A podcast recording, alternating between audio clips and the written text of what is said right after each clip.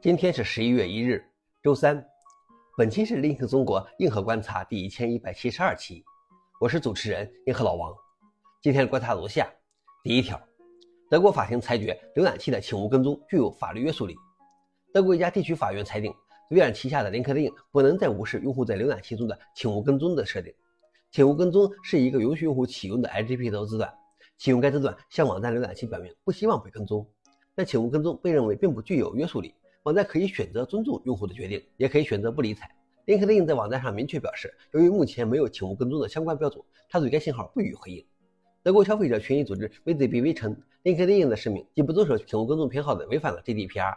他指出，如果消费者启用了浏览器的请勿跟踪功能，那么他们发出了一个明确的信号，不希望其上网行为被跟踪用于广告等目的。网站运营者必须尊重这一信号。法官同意了这一意见。消息来源：TechHQ。老王点评：这是非常明确的声明，这个裁定为各国法院做出了表率。第二条是，谷歌承诺为安卓十四的勒索软件漏洞提供救援补丁。由于安卓十四中存在的一个缺陷，当安卓设备有多个用户时，会导致设备被锁定，就像被安装了勒索软件一样。该缺陷最初报告谷歌时，并没有引起重视，但随着该缺陷被媒体多轮报道，该漏洞的级别从 P2 升级到了最高级别的 P0，并已交由专人处理。谷歌已经发布了相关的 Play 系统的补丁。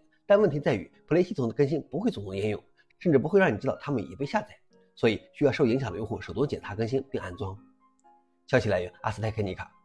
老王点评：连技术漏洞都需要媒体监督才能有人重视。最后一条是，苹果宣布了 M3 系列芯片及搭载该芯片的新 MacBook Pro。苹果称，M3、M3 Pro 与 M3 Max 是全球首批使用三纳米工艺的 PC 芯片，与第一代 M1 芯片进行对比。M3 的高性能核心与高能效核心比 M1 中的相应核心分别快百分之三十和百分之五十，神经网络引擎也比 M1 系列的芯片上快百分之六十，图形处理器渲染速度比 M1 系列芯片相比最高可达二点五倍。M3 系列芯片最大变化是其图形处理器，在功耗减半的情况下，可达到与 M1 相当的性能，在峰值功耗下可实现百分之六十五的性能提升。消息来源：The World。老王点评：苹果的 M 芯片确实很棒。而且事实上揭开了 ARM 芯片在个人计算机上的时代。以上就是今天的硬核观察。想了解视频的详情，请访问随附链接。谢谢大家，我们明天见。